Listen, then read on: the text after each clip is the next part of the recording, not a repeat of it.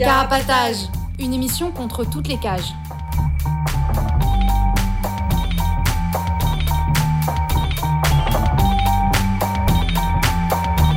Carapatage, c'est une émission contre les prisons, la répression et le contrôle. À travers l'actualité de l'enfermement, mais aussi son histoire. En racontant les luttes à l'intérieur et à l'extérieur, en échangeant ce qu'on a vu, lu et entendu.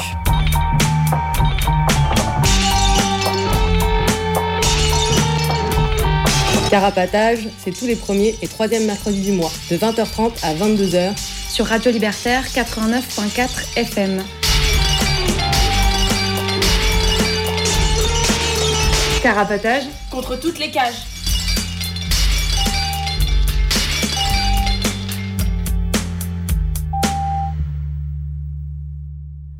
Bonsoir, vous êtes bien dans Carapatage, l'émission contre toutes les cages. On est là jusqu'à 22h. Euh, donc euh, c'est la rentrée, enfin pour nous c'est le retour euh, dans le studio. C'est la 20e émission aussi. Bon bah je pense que ouais c'est chouette. On n'en a pas vu bon passer anniversaire à nous. ouais, bah, ah oui merci.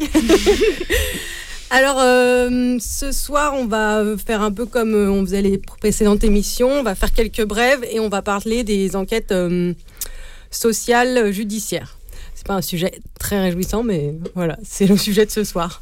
On espère que ça vous intéressera. Alors, euh, du coup, euh, dans le studio, il y a Billy. Comme. Et euh, dans le bocal là-bas. Coucou, c'est Henri. Et moi, c'est Pile. du coup, pendant l'émission, vous pouvez nous appeler, plutôt pendant les musiques, hein, mais bon, comme vous voulez, au 01 43 71 89 40. Et euh, bah, je rappelle euh, tout de suite euh, que vous pouvez nous écrire à notre adresse postale au 4 Villain Stendhal 75020 Paris. Et vous pouvez nous retrouver sur notre blog carapatage.noblogs.org. Alors, on va commencer par les brèves. Et c'est Gomard qui va nous parler de ce qui s'est passé pour Boris, un prisonnier dont on a peut-être déjà parlé dans l'émission. Il était euh, incarcéré à la hum, prison de Nancy-Maxéville depuis euh, septembre 2020 euh, pour des incendies d'antennes relais, de, deux antennes relais qu'il avait cramées en, mars 2020, dans, du coup, pendant le premier confinement dans le Jura. Du coup, il était en, il est resté en préventif pendant huit mois. ensuite, en mai, il a eu un premier procès où il a été condamné à 4 ans, dont deux fermes. Et, euh, et, du coup, et qu'il a été jugé sans avocat et tout ça, sans public, euh, avec les mesures Covid, machin. Et du coup, il devait avoir un appel le 20 septembre, là.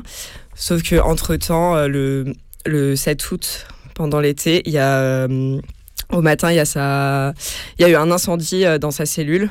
Et du coup, actuellement, il est toujours euh, dans une situation euh, critique euh, à l'hôpital des Grands Brûlés, au service des Grands Brûlés de l'hôpital de Metz. bon, juste quelques mots vite fait sur les incendies de, cellules. on en, enfin, c'est des choses qui arrivent assez couramment en prison, même si heureusement, ça se finit pas toujours par dans des circonstances dramatiques. Mais du coup, c'est c'est un moyen qui, peut être utilisé, euh, qui est utilisé par des gens pour, euh, pour exprimer euh, des fois de la révolte ou alors des moments de détresse ou quoi. En tout cas, quoi qu'il arrive, ces situations, elles sont toujours la responsabilité de la tôle. C'est la tôle qui crée les conditions qui font que des personnes en arrivent à mettre le feu dans leurs cellules et à se retrouver à être à la merci de la décision, enfin de la décision, de la rapidité d'intervention des matons. Et du coup, il y a, en tout cas, il y a un appel euh, à solidarité et à action qui est sorti sur Internet, qu'on vous mettra en lien sur le blog. Et euh, je voulais finir en disant qu'il y a déjà des actions et des moments de solidarité qui ont eu lieu un peu euh, dans différents endroits, et notamment pas mal d'incendies de véhicules d'entreprise, genre à Paris, Montreuil, Ivry, Grenoble et aussi en Grèce. Il y a eu aussi des bouffes et des discussions organisées dans différentes villes. Il y a eu des banderoles euh, à Bure. Il y a eu une lettre euh, que Boris avait écrite euh, depuis la prison en juin où il explique son geste qui était que d'ailleurs on mettra aussi sur le blog, je pense, qui a été du coup la lettre a été diffée dans des manifs anti-pass à Paris. Et il y a eu des tags aussi sur un constructeur de tôle à Montreuil. Voilà, pour donner un peu une idée, je ne suis pas sûre d'être exhaustive, mais voilà, quelques trucs qui se sont déjà passés en solidarité. Et, et voilà, du coup, on, partage euh, bah, cet appel à la solidarité euh, dans ces moments, euh, ces situations qui sont un peu dures et accablantes, et voilà, de continuer à, lutter, à se donner de la force. Et ouais, voilà entre autres, pourquoi on est contre les constructions de nouvelles prisons. du coup, moi, je vais vous parler d'un. Récemment, il y a des personnes à Lille qui ont fait, qui ont sorti un petit texte pour raconter où en est la construction du futur centre pénitentiaire de Los qui avait fermé en 2011 euh, en raison de sa vétusté. Il est situé entre euh, une autoroute, un chemin de fer, un canal. Et euh, depuis 2018, avec le nouveau plan prison, là, ils se sont dit qu'ils allaient le reconstruire. Et du coup, ils prévoient 700 nouvelles places en centre pénitentiaire et 120 dans, dans un SAS, la structure d'accompagnement vers la sortie. Il y avait une partie là en 2017 qui avait été détruite. Et euh, l'autre partie était euh, un terrain de jeu et d'entraînement pour les hérisses et les pompiers. Donc euh, voilà, les travaux qui ont déjà un an de retard doivent démarrer dans, dans très peu de temps. mais en attendant, la zone est en friche. Et du coup, voilà, il y a des gens qui ont mis un texte sur Indie Media Lille qui raconte tout ça avec plus de détails et qui dit que bon, les syndicats mettent, mettent la pression pour que le nouveau centre pénitentiaire soit construit au plus vite. Et alors, elle devait être prête pour euh, fin 2022. Bah, on espère qu'elle sera retardée à tout jamais.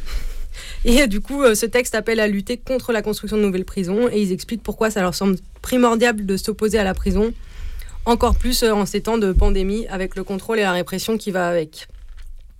Et du coup, j'en profite pour parler aussi de ce qui se passe en Ile-de-France au niveau des constructions de nouvelles prisons. Alors, donc, il y en avait une par département.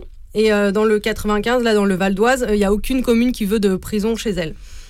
Du coup, après, euh, Bellois en France, qui a donc fait, euh, où ils ont fait des manifs, une opposition de la mairie et citoyenne. donc, ça a été décidé que ce serait à Berne-sur-Oise. Alors, ceux de Bellois sont très contents et se réjouissent que ce soit là-bas. Mais donc, ceux de Berne-sur-Oise ne sont pas contents que ce soit chez eux. Et du coup, il y a une opposition au projet. Euh, avec une manif, une pétition, etc. Euh, bah, c'est une prison qui est construite. Alors, donc à Berne-sur-Oise, c'est à côté de Persan-Beaumont, là où Adama Traoré a été tué là où il y a eu des émeutes euh, suite à sa mort. voilà, pour situer un peu où ils ont projeté de mettre cette nouvelle prison en 95. On espère que cette prison, elle n'aura pas lieu là-bas et ni ailleurs, et que, bah, oui, le gouvernement se casse les dents à chaque nouvelle ville. Mais on aimerait surtout que le message porté contre la prison et ce qu'elle fait euh, et, voilà et ce qu'elle fait subir aux détenus et pas seulement pour sauver des terres et surtout pas à cause de la mauvaise réputation et fréquentation euh, que cela amène dans, la, dans leur commune, ce qui est souvent le, cas des, enfin ce qui est le cas de ce que portent euh, les opposants à ces projets dans ces villes, parce que voilà ce qu'ils disent c'est que ça amène pas mal de une mauvaise fréquentation et ce qui est vrai parce qu'avoir des matons comme voisins c'est vraiment horrible. Et du coup, euh, et ben maintenant, on va parler de, des évasions qui ont eu lieu au Ménil-Amelot, au centre de rétention. Ouais, alors euh, il y a eu euh, à plusieurs moments cet été, il y a eu à deux moments cet été, il y a eu des, des tentatives d'évasion et des évasions du CRA du Ménil-Amelot, le centre de rétention administrative. Du coup, une première fois dans la nuit du 28 au 29 juillet, il y a plusieurs prisonniers qui ont tenté de s'évader alors que d'autres euh, sont montés sur les toits et ont affronté les flics. Tout ça, ça s'est passé à la fois euh, dans le CRA 2 et le CRA 3, qui sont deux bâtiments du Ménil-Amelot qui sont différents. Euh, les flics de la PAF, ils ont fini par être débordés. Ils ont appelé les renforts, la BAC et les CRS. Au bout de deux heures, ils sont quand même venus évidemment à bout des mutins, mais certaines personnes se sont enfuies et n'ont pas été rattrapées. Donc on espère qu'elles courent toujours.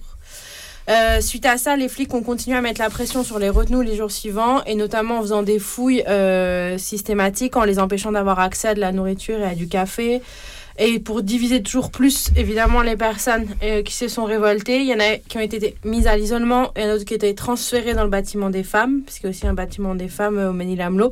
Et il y a trois personnes qui ont été transférées au CRA de Vincennes et de Palaiseau. Alors, euh, on, va, on va vous mettre des liens sur notre blog, notamment des articles du blog Abalekra, où il y a des témoignages de prisonniers qui se sont révoltés et qui ont subi la répression.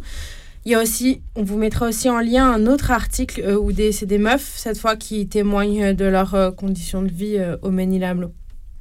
Et ensuite, fin août, il y a d'autres personnes qui ont tenté de s'évader du Ménil. On a eu très peu d'infos sur ce, qui s'est passé, juste euh, quelques tweets euh, qui racontent que quatre personnes ont essayé de s'évader. Deux d'entre elles ont été rattrapées, mais les deux autres sont toujours en liberté. Alors on leur euh, souhaite une belle fuite et on espère que on espère qu'elle court toujours aussi. Alors, suite à ça, pareil, les flics ont remis la pression et je ne sais pas en quel état c'est maintenant, mais la promenade a, été fermée à partir de 18h les jours suivants parce que les flics avaient peur que les gens continuent de, tenter de s'enfuir. Et voilà, pour l'instant, on n'en sait pas plus. Et euh, euh, récemment, là, euh, en début de semaine ou en fin de semaine derrière, il y a aussi une évasion au centre de rétention de Handaï. Ah voilà. Et du coup, tu parlais du, de site à Balécra. En ah tout cas, il y a une, euh, une réunion publique de, de l'Assemblée euh, contre les centres de rétention qui sera le, qui sera le mercredi, 22 septembre. Ouais, à la Parole errante à, 19h. À Montreuil. Ouais, alors, du coup, maintenant, euh, Gomme, tu vas nous parler du rendu du procès de des émeutes de Beaumont-sur-Oise dont on a déjà parlé euh, dans les émissions. Ouais, donc euh, tu évoquais tout à l'heure et aussi euh, dont on a fait un petit compte rendu à la dernière émission avant l'été. du coup, voilà, pour rappel, pour rappeler rapidement, c'était un procès en assises pour des personnes inculpées sur des faits de 2016 pendant les émeutes les émeutes à Beaumont et à Persan dans le Val d'Oise suite à l'assassinat d'Adama Traoré, où il y avait eu des tirs euh, en direction euh, de, des gendarmes, euh, du coup qui étaient accusés de tentative d'homicide sur flic. Et du coup, sur les cinq personnes qui comparaissaient, il y en a trois qui ont été relaxés de tous les chefs d'inculpation, dont une des deux personnes qui comparaissaient détenues, qui est le frère d'Adama Traoré, un des frères d'Adama Traoré. Euh, du coup, trois relax euh, complètes et euh, du coup les deux personnes condamnées, les deux ont été condamnées pour tout ce qui était leur leur été reproché, c'est-à-dire la tentative d'homicide et aussi destruction, parce que du coup les, les coups de feu ont endommagé des, du matériel de flics, notamment des véhicules, matériel de protection, et aussi pour un des deux, du, un, domicile privé qui a pris une balle dans la fenêtre. Euh, du coup, il y en a un, celui qui comparaissait libre, enfin libre à la barre euh, sous contrôle judiciaire, qui a pris 8 ans euh, de prison, qui du coup a été réincarcéré à la barre, et celui qui comparaissait déjà dans le box, qui a pris 12 ans. Voilà, c'était pour donner le la, fin de voilà donner le rendu et du coup vous pouvez réécouter l'émission précédente la dernière avant l'été où on expliquait un peu plus ce qui s'était passé euh, pendant ce procès. Et du coup, hmm, tu vas nous parler d'une petite nouvelle un peu réjouissante? Ouais. Euh, du coup, c'était. Euh, c'était. À Grenoble. À Grenoble. c'est la, date que je cherchais, mais. oui, du coup, à Grenoble, c'était dans la nuit du 8 au 9 septembre dernier. Et il y a euh, quatre euh, véhicules qui ont été volontairement incendiés dans l'enceinte du centre pénitentiaire euh, Grenoble-Vence. Et du coup, c'était deux voitures perso de Maton, un véhicule hospitalier et un fourgon de l'administration pénitentiaire. Et il y avait un trou découpé dans le grillage du parking qui laisse penser que des gens ont réussi à s'introduire là pour se venger ou en tout cas peut-être euh, essayer de décourager les matons de faire leur sale boulot. Voilà. Et du coup, euh, retour au centre de rétention. Ouais, euh, une autre nouvelle incendiaire. Alors, à Turin, en Italie, le centre de rétention a en partie brûlé. Là-bas, ça s'appelle des CPR. Il euh, y a un groupe de migrants qui a mis le feu à plusieurs matelas euh, dans une tentative de déclencher un incendie dans les modules d'habitation du coup. Et l'alarme euh, s'est déclenchée. les effets, c'était que enfin, ça a fait une énorme colonne de fumée, c'était très très très visible de l'extérieur et ça a quand même détruit entièrement ce module-là qui s'appelle le module rouge et c'est-à-dire ça représente 35 places du centre de rétention. Alors il y a six retenus qui ont été transportés avec à l'infirmerie, qui ont été intoxiqués. Et, et, pour l'instant, les auteurs de la révolte n'ont pas été identifiés. Et ça, ça s'est passé autour du 10 septembre dernier. Et euh, tous les, beaucoup de retenus ont été ensuite euh, tabassés euh, par les flics qui sont intervenus dans le centre de rétention. Et du coup, vu qu'on parle de Turin et de l'Italie et des centres de rétention, le 2 octobre au Marbré à Montreuil, il va y avoir une journée contre les centres de rétention avec une discussion, je n'ai pas l'intitulé exact, mais contre les centres de rétention en Europe. Et le soir, une cantine de soutien à l'opération euh, aux personnes arrêtées par le, euh, suite apparemment excusez-moi suite à l'opération euh, Cintia en Italie à Turin justement qui luttait qui luttait contre les centres de rétention contre les centres de rétention en Italie. Voilà. Et du coup ça ce sera le 2 octobre au Marbré à partir de 15h avec une cantine le soir. C'est au 39 rue des deux communes. Et ben maintenant on va faire une petite pause musicale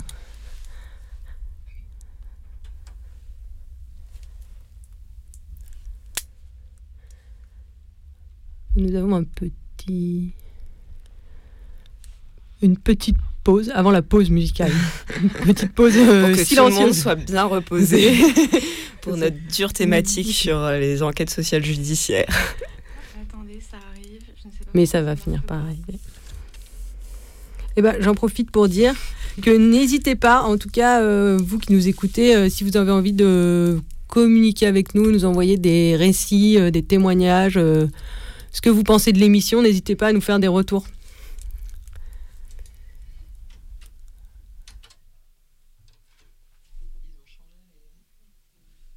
Alors là, là vous n'êtes pas en ligne, mais y a, ça ne marche pas non plus. Je ne sais pas pourquoi.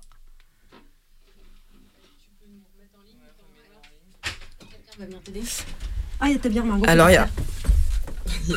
Ah, il y a les micros allumés, c'est une catastrophe. Cette émission de rentrée est une catastrophe.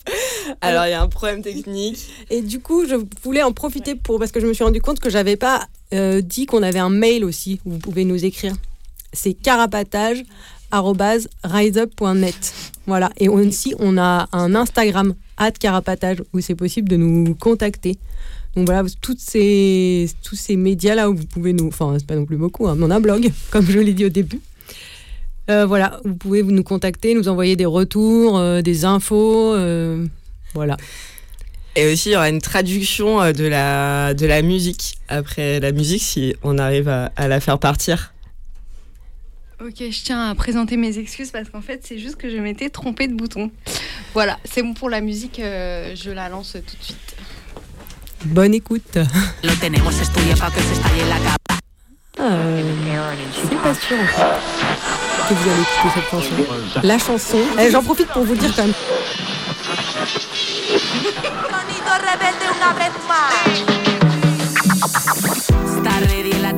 Combinado y guiso apañado. Somos una manada que viene con toda su fuerza. Lo tenemos estudiado para que se estalle la cabeza.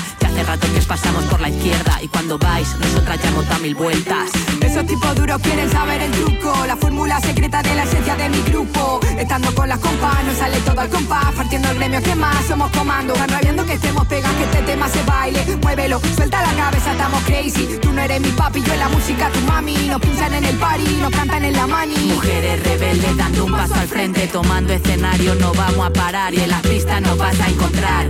Yo decido que canto y que bailo. Ni mami, ni chati, ni linda, ni guapa. No me llamo nena, tus letras de mierda no nos representan y a ver si te enteras.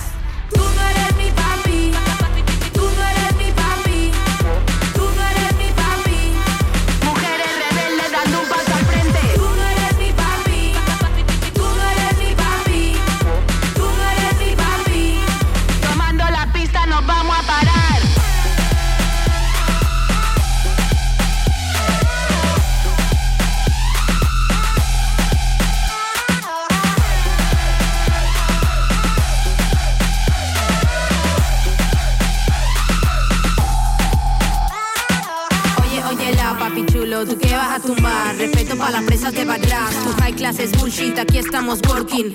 En el cuello la cadenita de golfing. Si duele que vuele bien fuerte mi gente. Que pase la vida, compañera mía. Porque otras resistían. Mira, ya tenemos el acuerdo, así dos que viva prima. golpe de historia cruzando fronteras unidas ante el desastre. Junto a ese inmenso gigantes. Ante esa tu inmensidad dormida, ves alerta o despertarás en la caída. Con la metralla preparada para tumbar. Dime dónde encontrarte hoy, te espero frente al mar. Llegamos silenciosas, no nos vistes venir, llorar rompiendo escenarios. Toda la pista para mí, cuidarnos es nuestro código. Estado líquido, sólido, ese rollo machirulo no lo compro. Otro grupo de tíos con guitarras. O aparta, cariño, ya lo dijo la yo Lo petardo no nos quita lo político. Pa' que se entienda, os metimos un golito. Mujeres rebeldes dando un paso al frente, toma escenario no vamos a parar y en las pistas nos vas a encontrar. Yo decido que canto y que bailo. Ni mami, ni chati, ni linda, ni guapa. No me llamo nena, tus letras de mierda no nos representan y a ver si te enteras.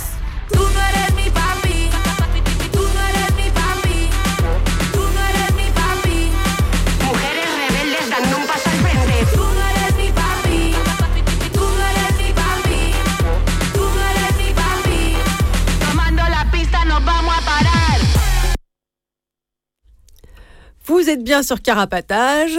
Alors on est de retour dans le studio après ce petit problème euh, voilà technique mais qui est tout à fait arrangé pour les prochaines musiques. Alors on a écouté euh, Tremenda Jauria No Eres Mi Papi 2.0, enfin 2.0 hein, pour être précis, fit euh, Tribad et Mafalda. Et du coup, Bill, Billy va nous faire la traduction. voilà. Tremenda Jauria, vous pouvez les retrouver sur euh, internet ainsi que Tribade et Mafalda, c'est trois groupes euh, d'Espagne.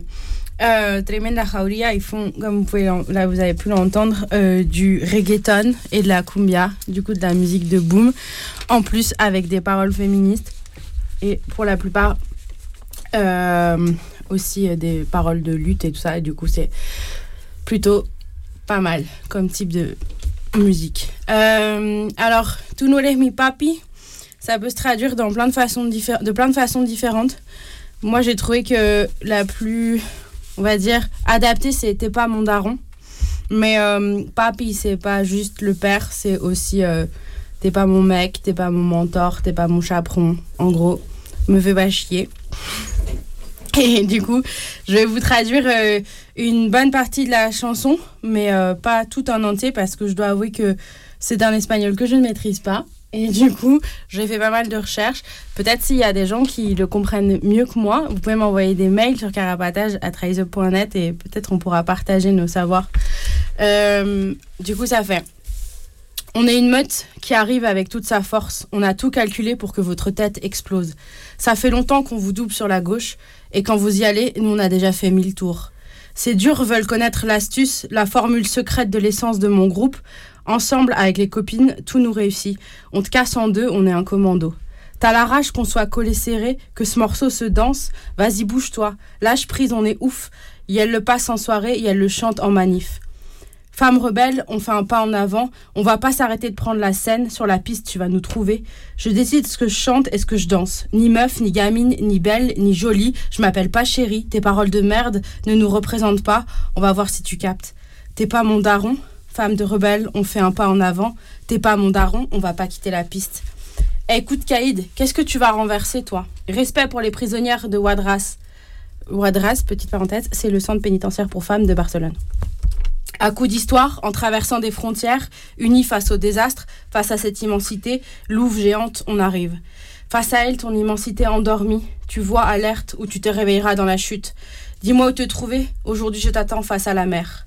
On arrive silencieuse, vous, vous nous avez pas vu venir, et maintenant on déchire sur scène. Toute la piste pour moi, ce bobard machiste, je l'achète pas. Femme rebelle, on fait un pas en avant, on va pas s'arrêter de prendre la scène. Sur la piste, tu vas nous trouver. Je décide ce que je chante et ce que je danse. Ni meuf, ni gamine, ni belle, ni jolie. Je m'appelle pas chérie. Tes paroles de merde ne nous représentent pas. On va voir si tu captes. T'es pas mon daron. Femme rebelle, on fait un pas en avant.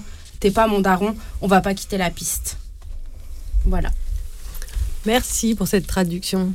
Et euh, du coup, voilà, on va passer à notre thématique. Euh, à notre thématique du jour, c'est-à-dire les enquêtes sociales dans le cadre judiciaire, c'est-à-dire dans les procédures pénales, civiles et administratives. Du coup, on va surtout s'intéresser aux enquêtes dans les procédures en procédure pénale. Donc dans les procès, les procédures en France, je sais pas trop ailleurs, mais en tout cas, se sont développées depuis un certain temps. Euh, les enquêtes et les expertises. On reviendra un peu, euh, on va revenir ensuite là sur l'histoire euh, des enquêtes sociales. Et du coup, on en trouve à divers endroits, obligatoires ou facultatives, et, et dont les juges se basent très souvent sur ces récits, par exemple dans le cadre de la comparution immédiate, où ces récits sont volés, voilà, on en reparlera après, mais en 30 minutes après 48 heures de garde à vue ou alors quand on est en prison depuis quelques mois. Euh, voilà, un expert qui, en peu de temps d'entretien, qui juge votre personnalité, votre vie sociale euh, et familiale, votre rapport aux institutions, et puis euh, qui interprétera même votre préférence entre les potatoes et les frites, ou en fonction de la sauce soji. Bon, allez, je déconne. Et souvent, les conséquences juridiques de ces enquêtes ou expertises sont assez importantes. Et on va y revenir avec des exemples plus véridiques ensuite. On parlera euh, essentiellement des enquêtes sociales, parfois nommées euh, expertise, mais on, évoquera aussi euh, les enquêtes de personnalité et les, les enquêtes psy dans certaines procédures pénales. Et, et voilà. Et aussi les enquêtes dans le cadre des sorties, des sorties de prison. ces enquêtes, voilà, on va y revenir, mais sont faites par différents types de services, associations, etc. Et du coup, on va commencer euh, par euh, faire un petit retour historique sur euh, pourquoi et comment existent et sont devenues presque indispensables ces enquêtes sociales dans la justice. Ça a commencé en, 1976 en France et du coup c'est une importation états-unienne vu que c'est en 76 une, une antenne du Vera Institute of Justice de New York euh, représenté par deux chercheurs qui se sont installés à Paris pour mener une étude expérimentale euh, en, menant des, en faisant des enquêtes euh, sociales au, au, TGI de Paris. Et c'était animé par le Centre de recherche de politique criminelle. leur objectif, c'était d'étudier si l'apport de renseignements euh, concernant les attaches sociales des personnes inculpées de délits euh, permettrait de, limiter le recours à la détention préventive. Du coup, ça, c'était euh, c'est le discours officiel. Hein, qu'on voit dans les faits que c'est pas exactement ce qui s'est passé. Et du coup, en essayant d'apporter des garanties de représentation et voilà pour désengorger les prisons, etc. Enfin, toujours ce, même discours sur les, les alternatives à la prison. Euh, et du coup, c'était une étude euh, qui était financée et soutenue par le ministère de la Justice. Et l'expérimentation en elle-même, du coup, le début des, enquêtes expérimentales, quoi, ça a commencé en 77. Au début, c'était euh, seulement dans le cadre de l'instruction et ça s'est étendu au tribunal des flagrants délits. du coup, le tribunal des flagrants délits, c'était à l'époque ce qu'on appelle maintenant la comparution immédiate. Du coup, c'était un, peu différent, mais je ne vais pas m'attarder là-dessus. Et euh, ça euh, cette euh, enquête, cette expérimentation, s'est conclue par la mise en place de l'enquête sociale, sociale rapide, ESR, avant le, les jugements au tribunal des flagrants délits. Du coup, l'expérimentation, a duré quelques mois, et ensuite, il y a un article de loi en en 80 ou 81 qui, a, euh, qui permettait euh, le, légalement la mise en place de ces enquêtes sociales rapides, mais qui restait à ce moment-là encore euh, facultative. Puis en 89, il y a une nouvelle loi qui est sortie qui rendait le SR obligatoire pour les jeunes majeurs, du coup les, les inculpés entre 18 et 21 ans, s'ils ils encouraient une peine qui ne dépassait pas 5 ans. Et c'est dans cette même loi, celle de 89, que euh, l'enquête de personnalité dans le cadre des instructions est devenue euh, obligatoire pour les affaires criminelles. Sachant que celle-là, elle existait depuis 1959, c'était déjà un peu vieux, mais c'était facultatif. Là, du coup, dans cette loi, ils la rendent obligatoire dans toute affaire criminelle. Euh, et du coup, ça peut être récolté par le juge lui-même ou par un expert mandaté. Et ça reste, euh, ça reste, ça reste et ça n'est toujours pas obligatoire dans les affaires euh, délictuelles. Et cette loi, le dernier truc qui a permis cette loi de 89, c'est aussi de faire des enquêtes de personnalité sur les victimes. pour continuer sur l'enquête sociale rapide, elle est ensuite devenue obligatoire quand il y avait autorité parentale seule, du coup quand quelqu'un qui passait avait euh, détenu tout seul l'autorité parentale sur un, enfant de moins de 16 ans. Et enfin, finalement, là, on en est aujourd'hui, c'est euh, depuis 2004, c'est la loi Perben qui rend obligatoire l'ESR pour toutes les comparutions immédiates et qui permet aussi de la demander euh, dans le cadre d'une CRPC, du coup, les procédures de reconnaissance préalable de culpabilité. Du coup, et cette loi Perben, elle euh, rendait aussi le, elle augmentait le, le spectre de la comparution immédiate qui avant était seulement pour les euh, délits de moins de 5 ans, enfin de 5 ans maximum. Et euh, maintenant, c'est 10 ans maximum, du coup, le, la peine encourue pour laquelle on peut passer en comparution immédiate. Du coup, ça faisait plus. Euh, cette loi permettait d'élargir euh, les, situations dans lesquelles ils pouvaient faire recours à la comparution immédiate. Et dans un même temps, elle rendait obligatoire euh, l'enquête sociale rapide avant les comparutions. Voilà pour la partie historique, du coup, qui est seulement sur, sur les enquêtes sociales de, pénales, du coup, l'enquête sociale rapide et l'enquête de personnalité. Ok, bah du coup on va écouter un petit peu de musique.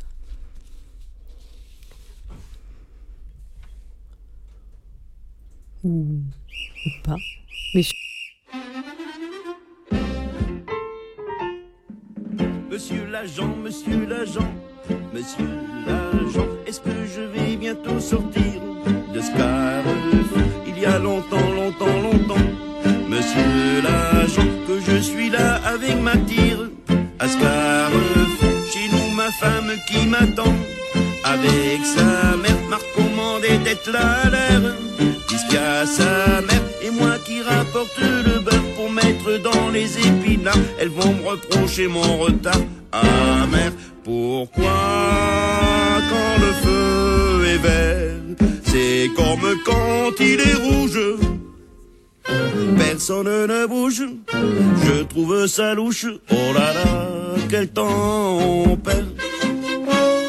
Je m'énerve, je m'énerve, je m'énerve,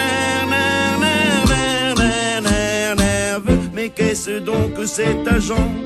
L'agent qui est planté devant mon véhicule. L'agent en l'air, allons ayez monsieur l'agent. L'agent qui de garer votre matricule.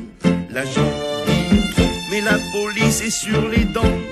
Et l'agent n'est pas content que je le bouscule. L'agent j'y j'ai beau lui dire ma femme cardiaque est au lit avec une attaque. Ça lui fait une belle jambe au lit. Il sort son petit carnet pour me ficher une contredanse. Et je suis en transe, mon beurre sera rance quand il aura terminé.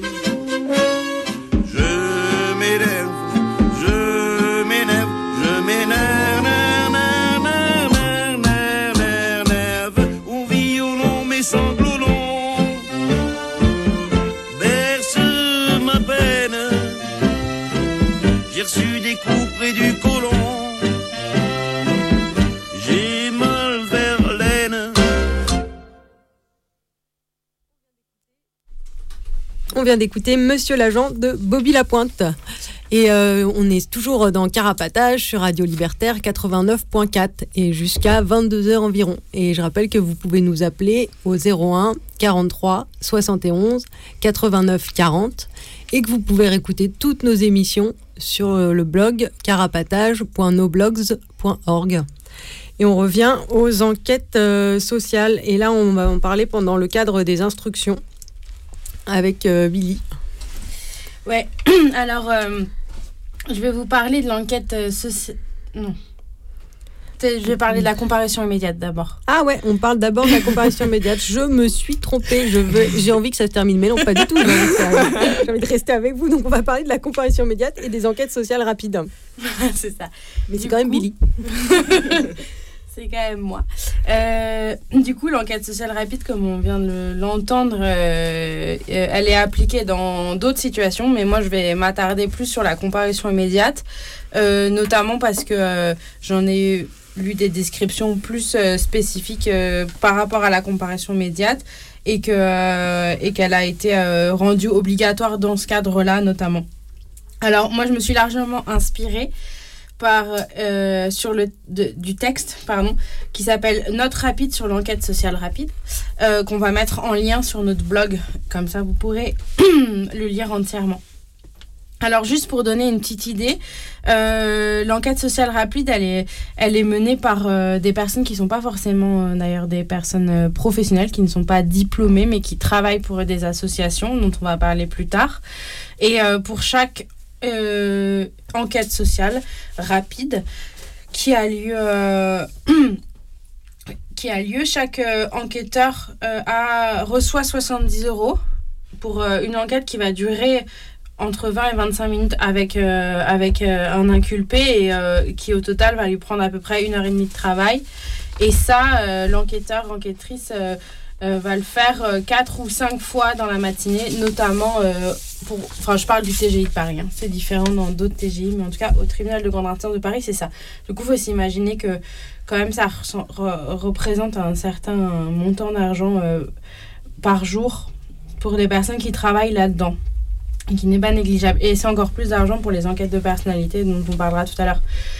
Alors, le principe de l'enquête sociale rapide dans le cadre de la comparution immédiate, euh, c'est qu'elle se passe au dépôt du TGI. Du coup, il faut déjà imaginer un cadre où on est dans un espèce de sous-sol d'un tribunal de grande instance et on est sorti de sa cellule après à peu près 20 heures.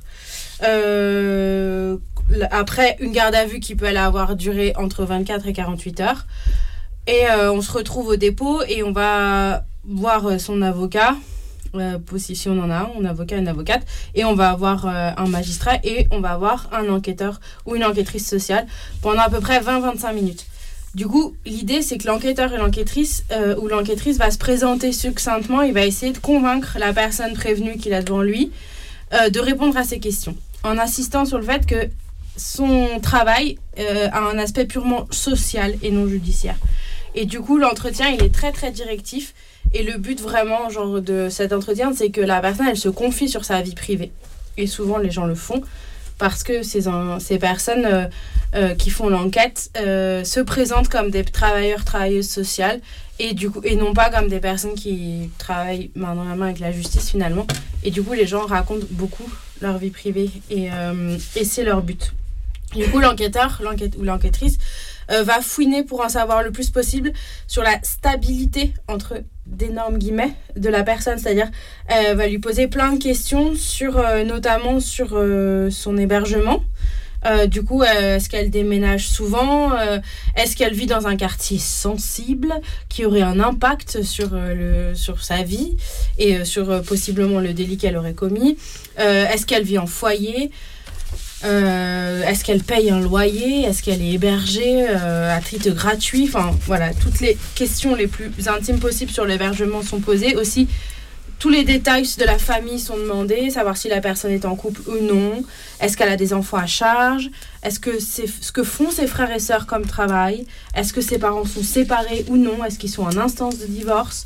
Euh, Est-ce qu'ils...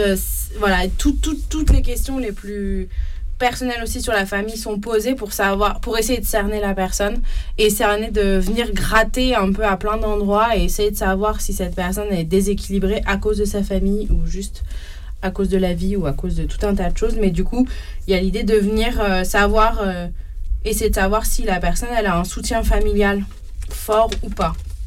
Parce que la famille, du coup, dans, dans leur tête, c'est euh, la stabilité.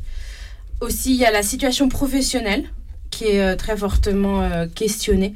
Du coup, c'est savoir est-ce que la personne, elle est insérée dans la société, est-ce qu'elle a un travail euh, de préférence, est-ce que c'est un travail officiel, officieux, tout ça. Il y a même les, antécédents scolaires qui vont demander quelles études on a fait, quelles études, à, à, quel niveau on s'est arrêté. Enfin voilà, plein plein de questions très précises sur la situation de, on va dire, le niveau, le niveau d'éducation et le niveau professionnel. Après, Euh, Il y a aussi euh, le fait de ça, enfin évidemment de, de contrôler est-ce que on a beaucoup ou pas travaillé légalement euh, avant ce délit et du coup plus on a moins on a travaillé ou fait d'études et moins on est considéré comme stable évidemment. Après, après avoir posé toutes ces questions très très personnelles et privées, l'enquêteur, enquêtrice va essayer de prendre contact avec les personnes citées euh, par euh, la prévenue pour faire un complément d'information, ce qu'ils appellent un complément d'information. Du coup, c'est vérifier si les infos données sont vraies et euh, dans le but d'écrire un rapport précis avec toutes ces informations.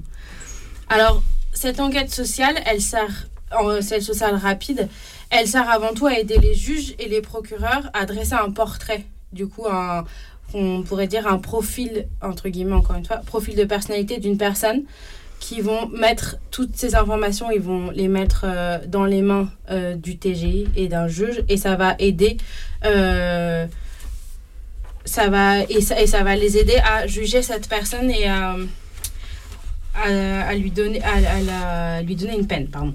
Et bien sûr on rencontre on rencontre on rencontre euh, euh, l'enquêteur euh, quand nous-mêmes on a quand on est du coup comme je le disais après une garde à vue 20 heures de dépôt après être déféré tout ça et sans avoir pu jeter aucun œil sur son propre dossier. Du coup, on voit cette personne sans savoir exactement c'est quoi les faits qui nous sont reprochés, comme, de quoi, euh, qu'est-ce qui constitue les preuves dans ce dossier, euh, sur quoi elles sont étayées, tout ça, on n'a aucune connaissance de notre dossier. Et par- parfois, on voit la personne avant d'avoir vu l'avocat, du coup, on a encore moins d'informations sur, sur à quelle sauce on va être mangé. Du coup, mais bon, théoriquement, du coup, cette enquête sociale rapide, elle s'intéresse euh, pas aux faits qui sont reprochés à la personne. Et du coup, tout ce que j'ai décrit comme étant les questions très personnelles qu'on pose, elles, elles constituent, d'après, elles, elles constituent des garanties de représentation. Et du coup, ces garanties de représentation, euh, elles vont, euh, elles, elles sont, elles peuvent être euh, rassemblées par, elles peuvent être rassemblées par un avocat. Et ça, ça peut être rassemblé par sous forme de papier, un bail, une attestation d'hébergement, une attestation de travail, de formation, et euh, l'enquêteur, il, va, il, il veut avoir ces informations avant qu'on passe devant le juge pour pouvoir les vérifier, pour pouvoir dire au juge, cette personne n'a pas menti et cette personne a des preuves que tout ce qu'elle va vous avancer est vrai. Et du coup, c'est principalement à ça que sert cette enquête sociale rapide. C'est-à-dire que nous- sinon, par ailleurs, euh, si on a une personne, euh, un avocat ou une avocate qui gère notre affaire, il peut ramener ces papiers-là. Et l'enquête sociale rapide, elle va, elle va venir euh, surtout euh, permettre au juge et au proc de, savoir si ces garanties elles sont réelles ou pas. Et du coup, euh, pardon, je me suis.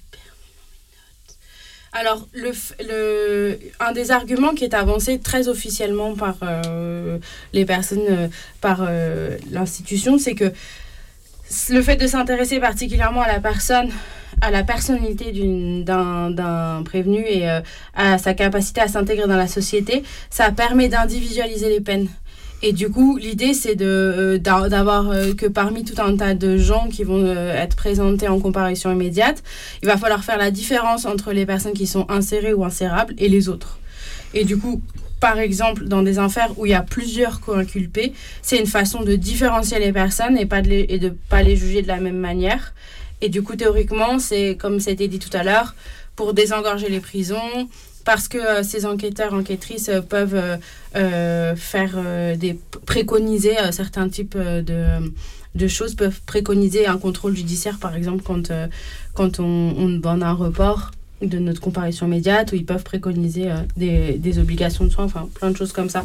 Et du coup, cette enquête sociale, elle permet de, de faciliter à la justice le fait euh, d'individualiser les peines et, euh, et, de, et de diviser, euh, de bien séparer les gens et, de- et d'essayer de trouver les personnes qui sont plus rattrapables, on va dire. Alors du coup, ça fait un effet, un effet différent de parler avec un enquêteur. Enfin, ça peut avoir un, effet assez particulier de parler à un enquêteur social et c'est assez c'est ça peut sembler assez différent dans la pratique de, parler à un, à un flic quand on est euh, en commissariat. Mais en fait, euh, parler devant l'enquêteur social, ça mène au même problème. C'est-à-dire qu'ils peuvent aider euh, les flics notamment à mettre en cause d'autres personnes dans la même affaire. Toutes les infos qu'on leur donne, elles viennent étayer le dossier. Ils appellent les contacts qu'on leur donne et du coup, ils peuvent soutirer des infos supplémentaires à ces personnes. Et on ne maîtrise pas ce que vont dire ces personnes au téléphone. Du coup, on ne maîtrise pas des informations qu'ils pourraient avoir à notre euh, insu. De même, ils peuvent préconiser des soins, comme je disais. Du coup, par exemple, pour des difficultés psychologiques ou des addictions. Du coup, parler à ces personnes-là euh, de difficultés qu'on peut avoir euh, à certains euh, produits ou euh, dans certaines ou dans la vie, ça peut euh, ça peut mener à ça peut mener à ce que euh, ils préconisent qu'on ait des obligations de soins pendant notre CJ si on en attend notre procès. Ça peut aussi être des préconisations au niveau social et médical, du coup des mesures qui sont très intrusives et qui impliquent d'aller voir un médecin ou un psychiatre ou un assistant social une fois qu'on est dehors, sous prétexte notamment d'éviter l'incarcération et de proposer des alternatives à cette incarcération. Mais du coup, il est possible de refuser de voir l'enquêteur social ou de répondre à ses questions. Et ça, ce fait-là, ça n'entraîne pas de poursuites supplémentaires, mais évidemment, ça n'enchante euh, pas euh, les flics, et ça, enfin, ça n'enchante pas euh, les flics qui hésitent, oui, qui hésitent pas à faire pression sur nous quand on, pardon, les flics qui sont, enfin, qui sont au dépôt, qui ne sont pas des flics d'ailleurs. Si, Si, si, si, c'est si. voilà qui disent que ça va nous porter préjudice.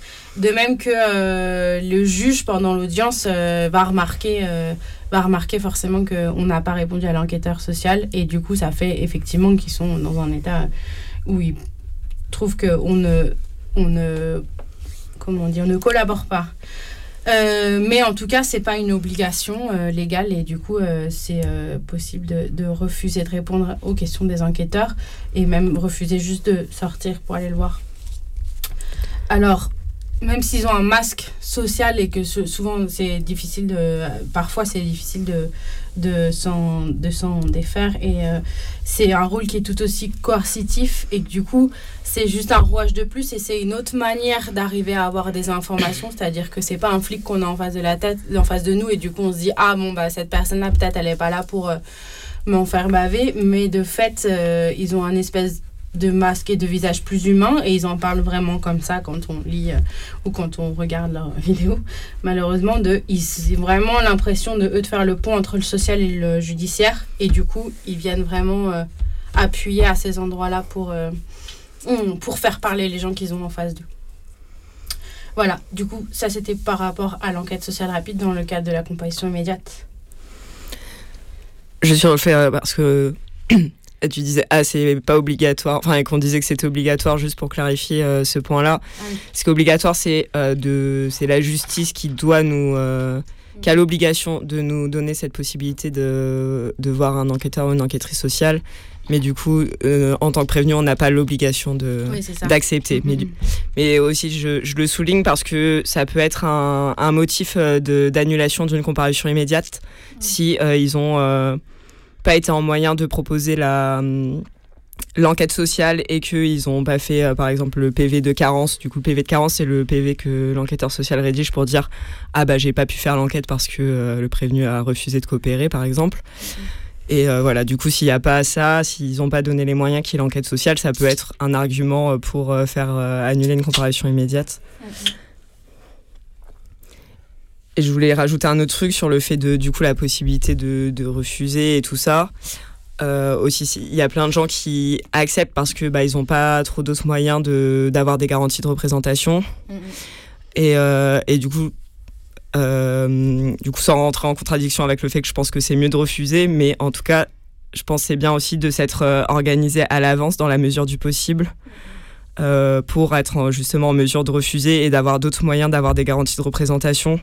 Et par exemple, ça peut être d'avoir, euh, euh, bon, déjà avoir un, avocat ou une avocate. euh, connu à l'avance euh, déjà ça c'est bien et aussi avoir euh, des proches euh, qui savent où sont les papiers d'avoir par exemple déjà un dossier un peu prêt avec les papiers euh, qu'on a envie de donner si jamais on passe en procès Euh, Et, ouais, et aussi, du coup, en, ce qui est bien, c'est de connaître euh, des numéros de téléphone par cœur parce que les policiers, euh, pendant la garde à vue, euh, les flics laissent pas forcément l'accès à un téléphone ou quoi pour euh, retrouver un numéro ou je sais pas quoi, ou un carnet dans la fouille. Du coup, c'est bien d'avoir des numéros en tête de personnes référentes qui sauront où trouver les papiers et qui pourront euh, venir euh, au moment de la comparution avec les papiers pour les donner directement à la barre euh, par le biais euh, d'un ou d'une avocate, euh, même si c'est un, ou une commise d'office, euh, ça euh, ça marche quoi. Et du coup, en vrai, euh, eux, voilà, c'est sûr, les juges, ça les fait chier, ça leur donne un profil direct de quelqu'un qui veut pas coopérer, mais en même temps, les garanties papier à la barre, euh, globalement, ça, ça fonctionne bien quoi. Enfin, et ils ont pas le temps de les vérifier, mais euh, ils, ils les prennent quand même en compte euh, en général.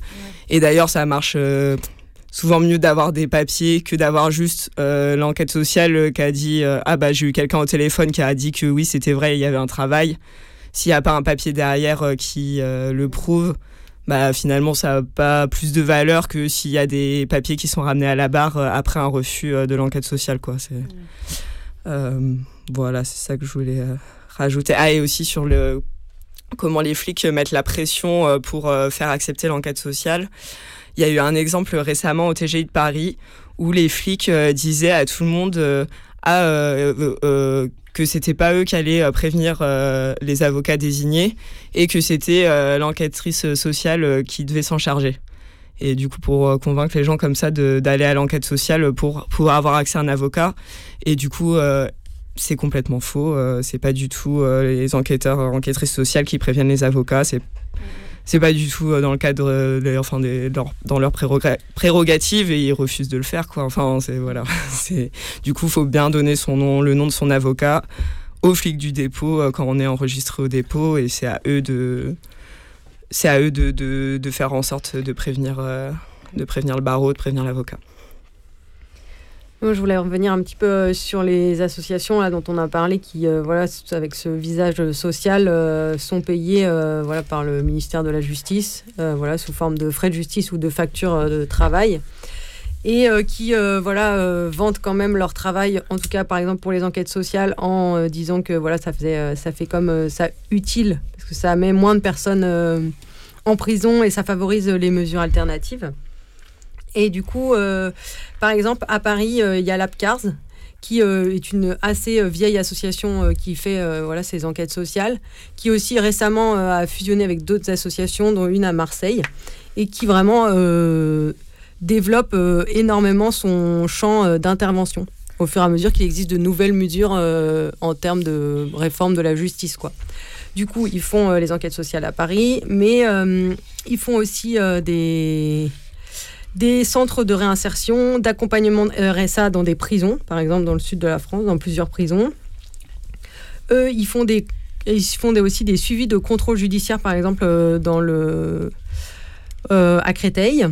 Et euh, ils sont aussi payés, euh, enfin, ils se font aussi de la thune euh, avec les gens qui payent euh, des stages, des stages obligatoires euh, qui sont des mesures alternatives euh, aux poursuites, enfin, ou à des peines de prison ou de ou des amendes par exemple, et différents types de stages comme euh, des stages de sensibilisation euh, au danger de l'usage des produits stupéfiants, mais aussi de stages de responsabilisation pour auteurs de violences conjugales, euh, de lutte contre les violences au sein du couple, aussi de stages de sensibilisation à la lutte contre l'achat d'actes sexuels.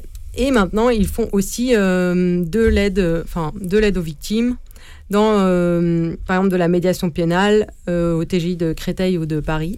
Et voilà. Et maintenant, ils ont aussi euh, cette association est vraiment euh, une grosse asso, quoi, un vrai euh, business. Ça rapporte pas autant que le pétrole, mais ça rapporte pas mal quand même. et euh, maintenant, ils sont lancés dans la justice restauratrice et sa promotion, et aussi ces différentes variantes de la justice restauratrice. Euh, avec des trucs de médiation, etc. Et du coup, bon, alors la justice restauratrice, ça pourrait être euh, un autre sujet d'émission. En tout cas, c'est des assos qui se. Bon, celle-là, c'est vraiment une grosse asso qui se diversifie, euh, qui est un peu partout sur les, sur les différentes enquêtes. Il y a aussi. euh, tu voulais dire peut-être un truc. euh, Il y a aussi d'autres assos en Ile-de-France qui font ce travail. Par exemple, il y a l'ARIL, euh, qui est euh, TGI de Bobigny, Meaux, Créteil, mais aussi euh, dans le cours d'appel d'Amiens, qui elles font euh, des enquêtes euh, sociales au niveau civil, pénal, et qui aussi font des stages, des chantiers d'insertion, etc. Et il y en a une autre aussi dans les Yvelines. Alors, asso- so- association socio-éducative des Yvelines et qui font aussi des enquêtes sociales, au civil, au, pénal, mais aussi des enquêtes de personnalité. voilà, maintenant, c'est pas que des experts genre indépendants qui font ça. Et ils font aussi des stages. J'ai l'impression que beaucoup de ces assos se diversifient dans tout ce qui peut être métier auxiliaire de la justice, quoi. Voilà, euh, après, bah voilà, il y en a aussi dans d'autres euh, départements et j'ai l'impression qu'elles ont tendance à, se, à grossir et à être un peu. Euh, enfin, à devenir des, des, gros blocs, quoi, comme par exemple l'APCARS qui, a, qui, a, qui est fusionné avec pas mal d'autres assos en France et qui travaille du, dans les. De la prison au tribunal à aussi des genres formes de réinsertion, etc. Quoi. Voilà toutes ces assauts, enfin, au final, euh, ça sert grave à redorer le blason de la justice et, comme euh, tu disais, de, de lui donner un caractère social, quoi. Comme si finalement, euh, prendre une peine aménagée, c'était, c'était un, un, truc, un truc pour t'aider, quoi, et pas un truc répressif, alors que, bah, en fait, juste Enfin, comme on, l'a déjà dit sur les peines alternatives et tout ça, en fait, c'est juste d'élargir la gamme de comment mettre des gens sous contrôle. Et, du coup, c'est complètement du répressif et il, participe complètement à, bah voilà, au, contrôle et à, la répression par la justice. Mm. Mais en donnant un, petit côté, un petit vernis euh, joli, euh, humanitaire, euh, enfin humaniste en tout cas. Oui, et ça étend et enfin ça délègue et ça étend aussi le l'emprise du judiciaire enfin sur des domaines genre un peu social quoi parce que euh, c'est eux qui vont poucave euh, si tu remplis pas ton CJ, etc., si tu ne suis mm. pas tes démarches de réinsertion, etc. Quoi. Voilà. Puis il y a ce truc que j'ai remarqué euh, de. qu'il parle beaucoup de ce vernis social. Du coup, il y a tout ce discours autour de faire le lien entre le social et le judiciaire. Et du coup, il se vendait beaucoup euh, sur le fait de. Enfin, moi, au début, quand j'ai commencé à lire des trucs, de. Euh, on va permettre à des personnes qui arrivent en comparution immédiate et qui sont graves dans la merde parce qu'en fait, elles ont ni hébergement ni travail et qu'elles vont se retrouver à aller en prison. On va leur offrir des possibilités et on va leur dire Ah, bah, tu pourras être hébergé à tel endroit. Et du coup, soi-disant, euh, avoir un entretien de 20-25 minutes avec un enquêteur de la CAR, ça va te permettre de d'arriver devant le juge et de dire Oui, oui, non, mais vous inquiétez pas euh, à partir de demain, euh, j'ai un hébergement à tel endroit. Et du coup, ils vendent beaucoup ça aux gens, de leur dire, on va vous proposer des solutions. Et du coup, si vous êtes dans la merde, on va vous en proposer. Et de fait, un entretien entre, qui dure entre 20 et 25 minutes ne propose absolument rien du tout à personne. Enfin, quand on, quand on, Quand on va euh, soi-même à des comparaisons immédiates et qu'on voit comment ça se passe, c'est lapidaire et les gens ils sont juste dans la merde et l'enquête sociale elle sert juste à à appuyer l'impression que le juge a déjà d'une personne qui est complètement perdue et qui possiblement, si elle n'a pas de garantie de représentation, l'entretien avec l'APCAR ne fait que ne fait que l'écraser encore plus parce qu'en fait c'est des, des ça se passe toujours de la même manière. Et que du coup il y a vraiment ce vernis de genre on va vous aider, on va vous prouver des solutions et en fait du coup, les gens parlent beaucoup et racontent beaucoup leur misère et leurs euh, et leurs euh, difficultés. Et en fait, c'est que chi, quoi. Enfin, au final, ces personnes-là, elles, personne les aide. Enfin, c'est pas du tout le but, en fait, de cette association et d'aucune association qui fait des enquêtes sociales rapides. Puis ce qui se passe en plus avec leurs préconisations, tu parlais des obligations de soins, par exemple, ou des obligations de travail et tout. Bah, en fait, c'est pas, euh, en général, ce qui se passe dans les faits, c'est que c'est pas des des peines qui vont être prononcées à la place euh, d'une autre peine. Ça mhm. va être en fait des peines complémentaires qui vont venir s'ajouter, par exemple un sursis ou des choses comme ça, ou à des amendes. Et ben, vu qu'il y aura eu la petite préconisation euh, de l'APCARS par exemple de ah bah en fait faudrait euh, une injonction de soins parce que cette personne est toxicomane et ben c'est pas que la personne elle va s'en sortir juste avec une injonction de soins c'est que en plus de la peine qu'elle aurait pris de toute façon elle va en plus se coltiner une injonction de soins et et du coup, ça se euh, rajoute euh, leur préconisation, elle se rajoute euh, à la peine qui, qui sûrement aurait pris la personne de toute manière. Quoi. On va écouter un peu de musique.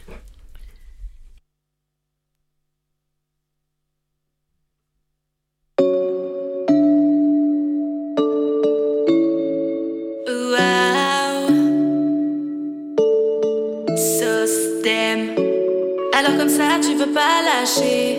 T'as cru qu'on allait oublier. T'as changé de ministre préfet comme si tu croyais qu'on allait se calmer. Apparemment, tu nous aimes pas. C'est les riches que t'aimes. Tu parles avec les syndicats, mais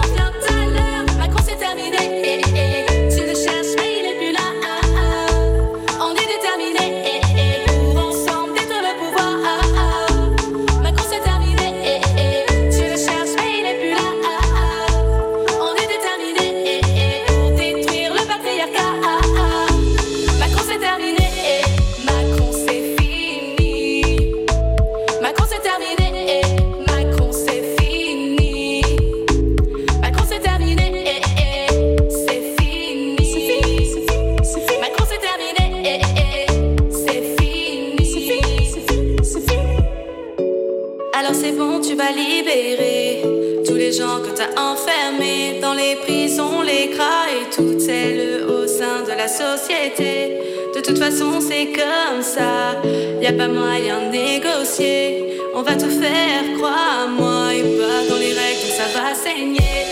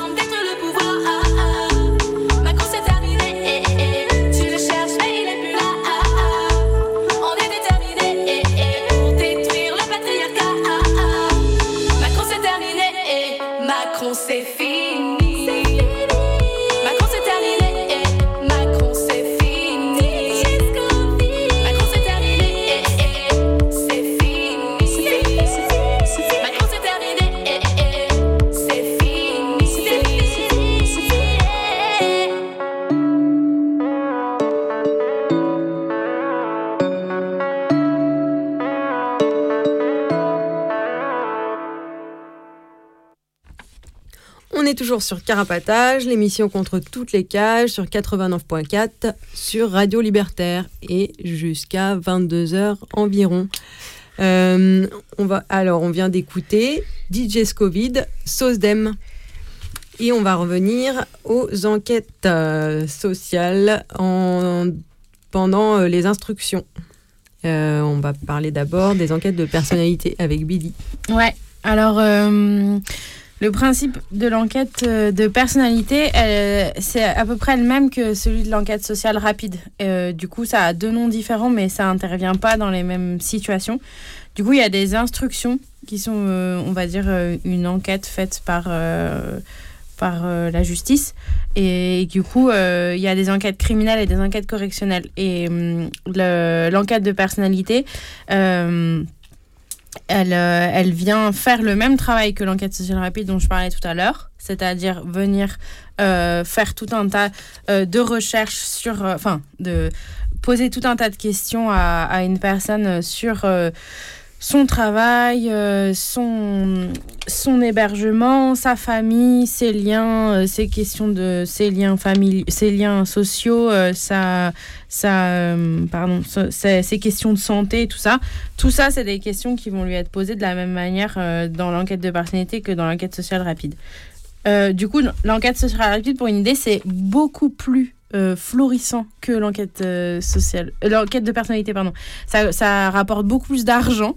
Du coup, pour euh, pour euh, une enquête de personnalité dans un cadre d'in- d'instruction, euh, un enquêteur euh, va toucher 1110 euros.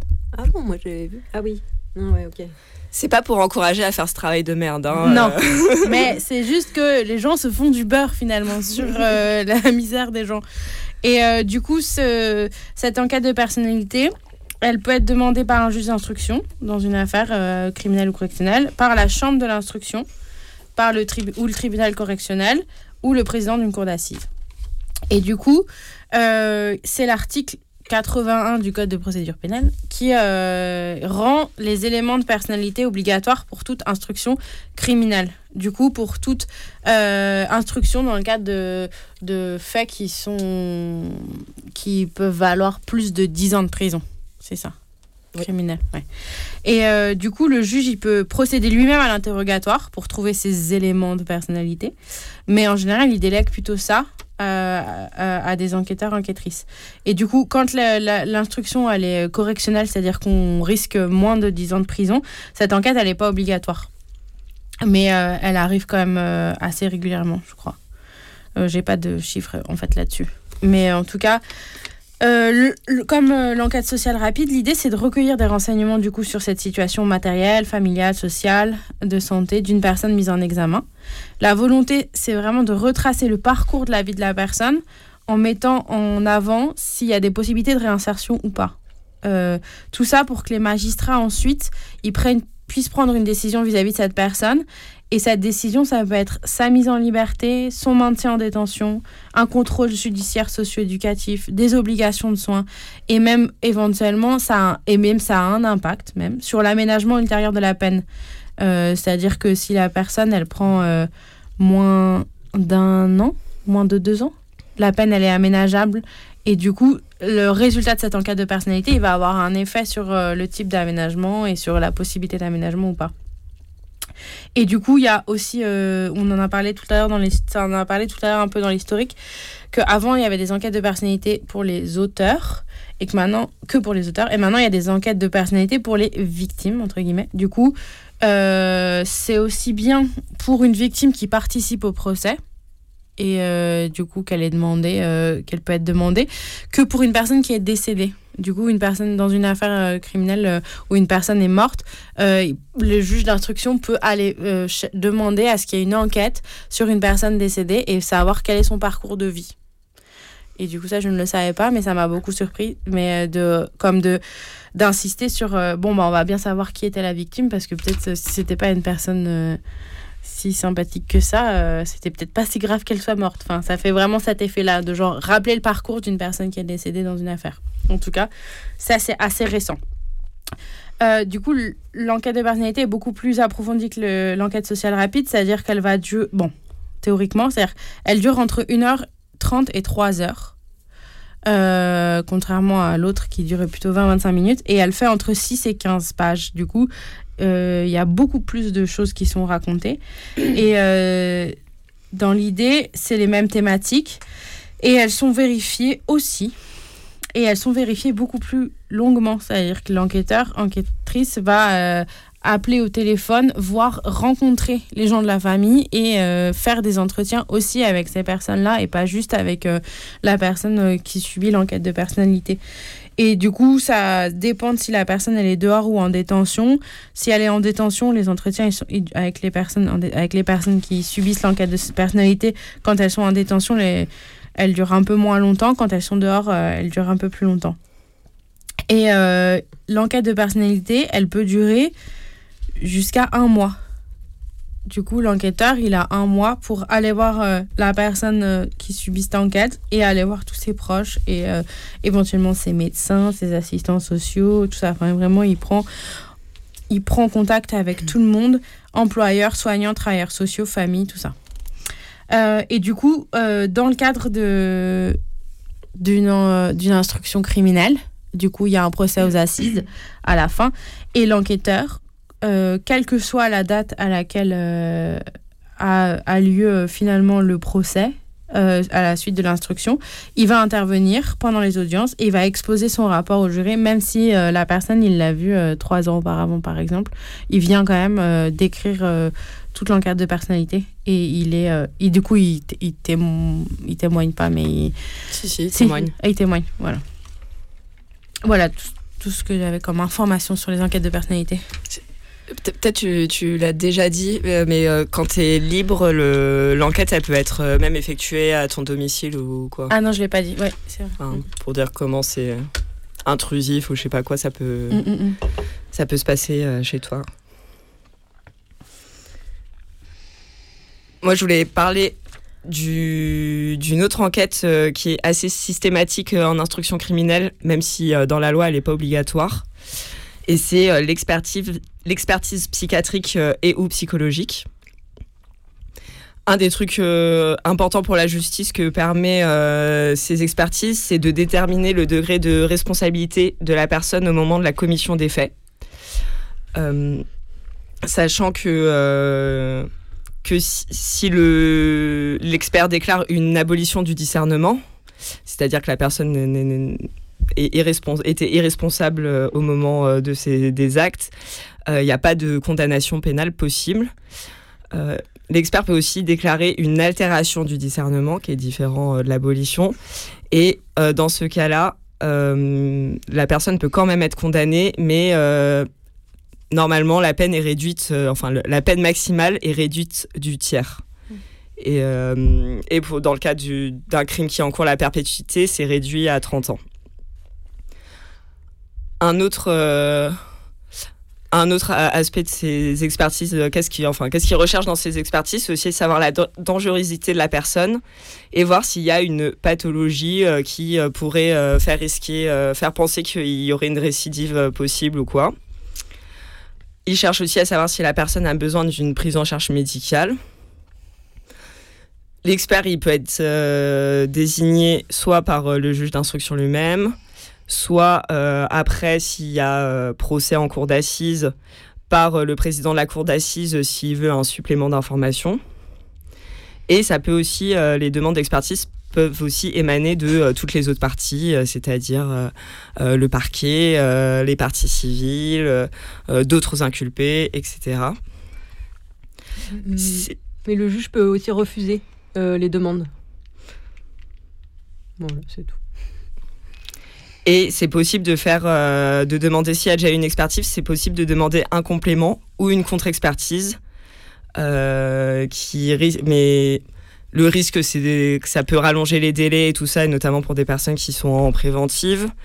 Et du coup, il y a une possibilité pour que ce soit plus court, c'est de faire des expertises privées, euh, du coup, qui sont pas faites par des experts assermentés par la justice, quoi. Enfin, je sais pas si assermentés c'est le bon nom, mais qui en tout cas sont sur les listes des, mm, mm. Euh, des tribunaux. Euh, mais voilà, sachant que c'est beaucoup moins que les juges, ils donnent beaucoup moins crédit et tout ça.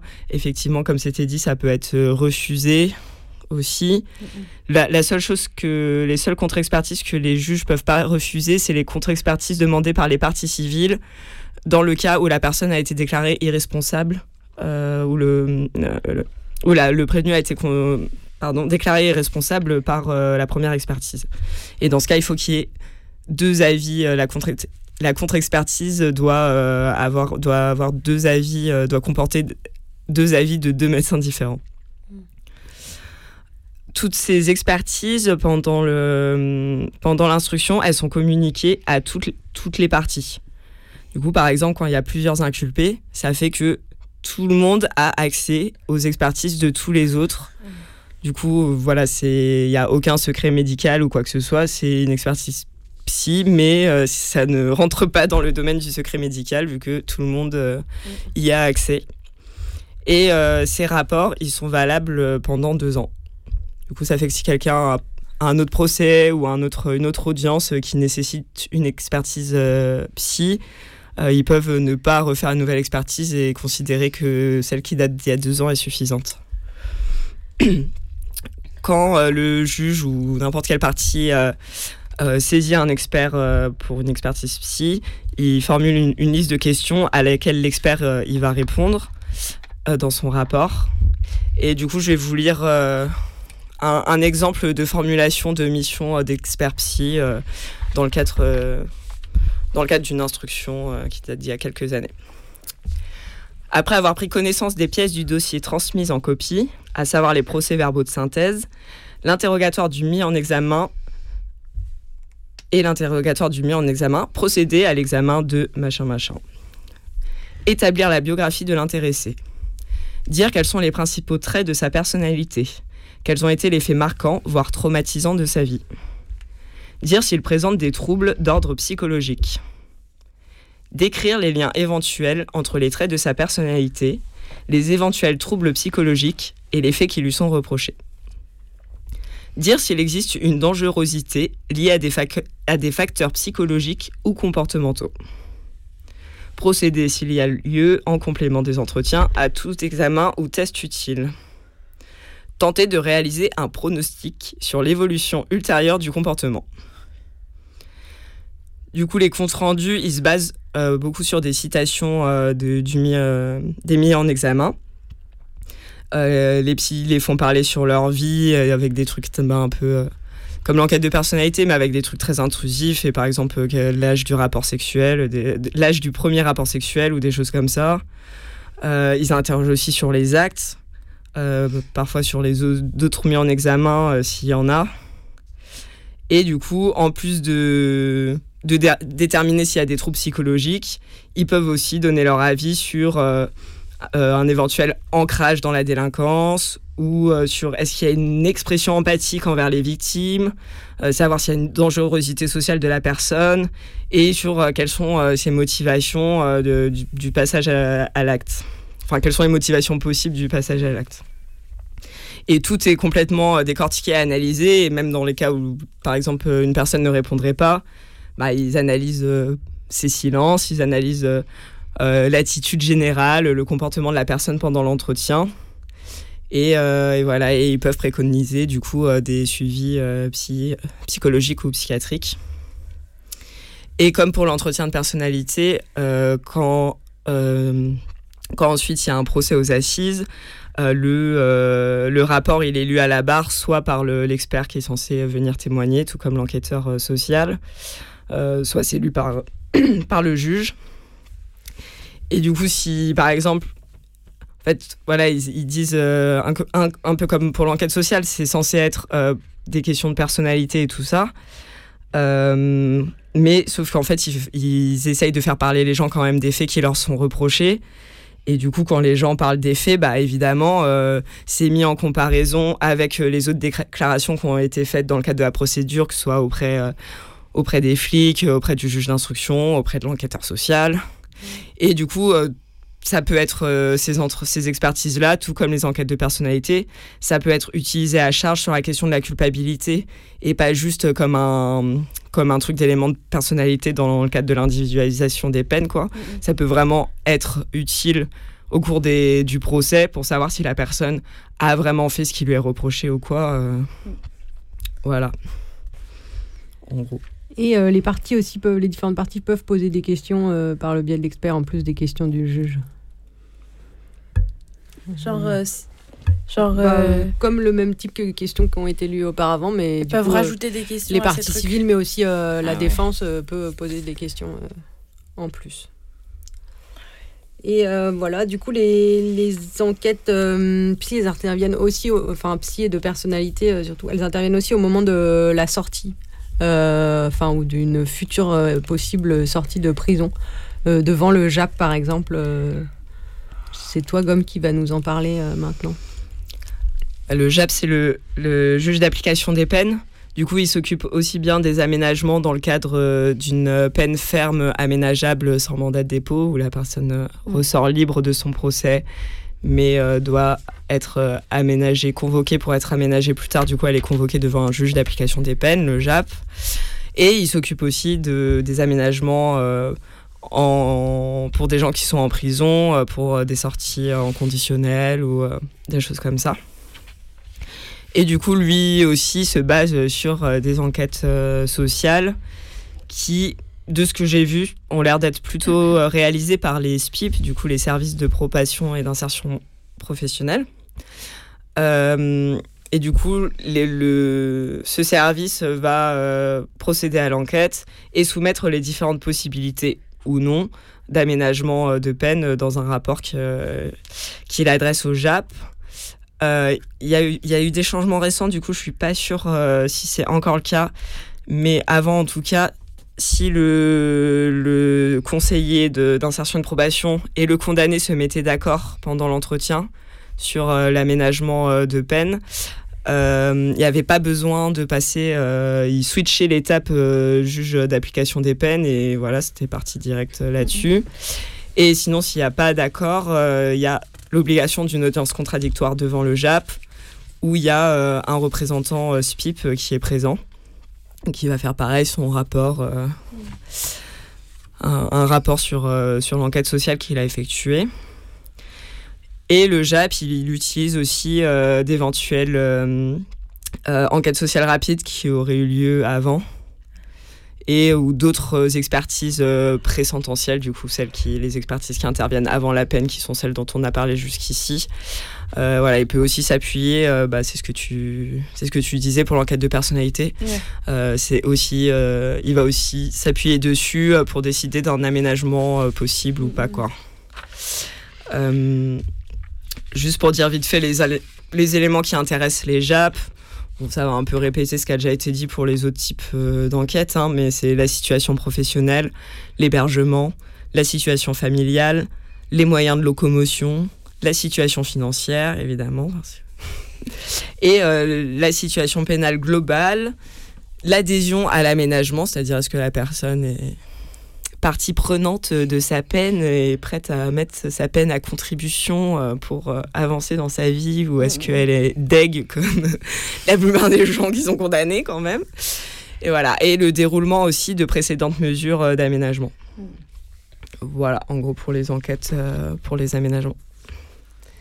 Et on retrouve aussi ces enquêtes sociales dans les procédures civiles de très très nombreuses quoi. Euh, du coup, euh, par exemple devant le juge des enfants, qui euh, peut demander des enquêtes pour la personnalité, les conditions de vie du mineur et de ses parents, avec une enquête sociale, mais aussi des examens médicaux ou des, des expertises psychiatriques et psychologiques ou des mesures d'investigation sur des experts qui diraient vaudrait mieux que ce soit tel ou tel type de placement, etc. Euh, et après, ça se retrouve aussi euh, au juge des tutelles quand il y a une demande d'ouverture euh, de tutelle. Donc il y a une enquête sociale qui est confiée bah, à la personne du choix du juge. Donc là, c'est au civil, c'est moins le statut d'expert et d'enquête est moins, disons, contrôlé ou encadré que au pénal. Du coup, ça peut être euh, différents types euh, d'enquêteurs qui sont euh, sélectionnés par le juge, qui j'imagine a son petit carnet d'adresses d'associations. Bah, D'ailleurs, les associations dont on a parlé font aussi des enquêtes au civil, quoi. Et on retrouve aussi devant le juge des affaires familiales. Donc lui, il, il, leur donne des enquêtes sur les modalités de l'exercice de l'autorité parentale. Du coup, par contre, pendant ces enquêtes, c'est possible d'être assisté par un avocat ou un médecin pendant l'expertise judiciaire. Euh, voilà, et du coup, c'est des entretiens avec les parents, l'enfant, séparément, etc. Et aussi avec des interlocuteurs du milieu dans lequel euh, l'enfant euh, évolue. il peut demander des enquêtes pour savoir à qui, qui aura la garde, qui aura le droit de visite, les autorités parentales, etc. Et c'est possible de demander des contre-enquêtes, mais le juge n'est pas obligé de les prendre en considération. Il peut aussi mandater des expertises médico-psychologiques pour déterminer les causes de divorce. Donc c'est quand même euh, ça, ces enquêtes, elles ont quand même une, assez grande importance euh, dans ces procédures, quoi. Voilà. Du coup, euh, bah après moi, je pas trop calé là sur ces procédures, etc. Mais j'ai l'impression que ça prend beaucoup de place dans ces différentes, voilà, dans ces différents trucs. Et là, pour la petite info, vu qu'on a parlé à chaque fois de combien coûtait une enquête, là c'est entre 600 et 700 euros par enquête pour une asso, avec en plus les frais de déplacement, genre aller au domicile des parents, etc c'est euh, facturé en plus. Voilà, donc ça rapporte toujours autant. Et euh, bah, on va faire une petite pause euh, musicale.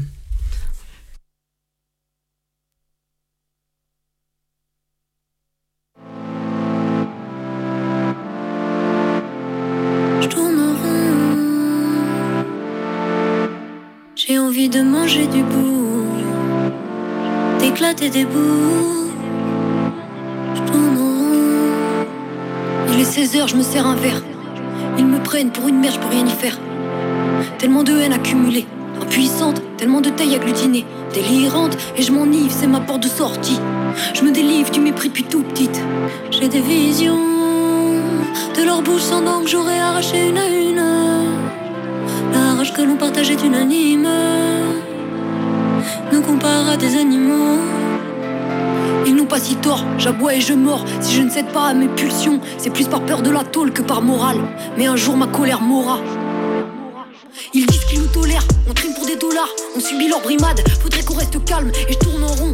Je me demande quelles sont nos armes. Je en rond. J'ai envie de manger du bout, d'éclater des bouts.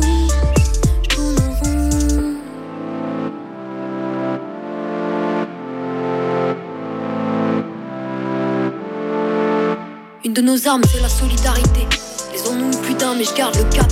Y'a des frères et des sœurs qui montrent la voie, élèvent la voix. J'aimerais que ça se fasse avec plus de violence. Écraser leur arrogance, tellement médiocre. Je vais pas pleurer pour ces fils d'eux. Je contiens mes larmes, et je contiens mes larmes, et je contiens ma rage, putain, je contiens mes larmes. Encore une sale journée, encaisser les coups, une tournée de claques pour me rappeler que je suis qu'une sous-merde. Y'a ma haine en sous-marin qui sourit, des années que la nourris. Y'aura pas de renouveau sans un énorme incendie. Y'aura pas de renouveau sans un énorme incendie.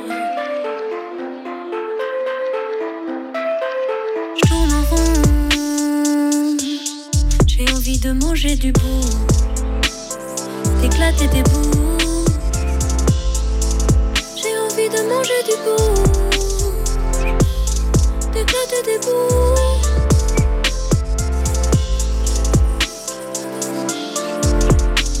J'ai envie de manger du bourge, d'éclater des bouches.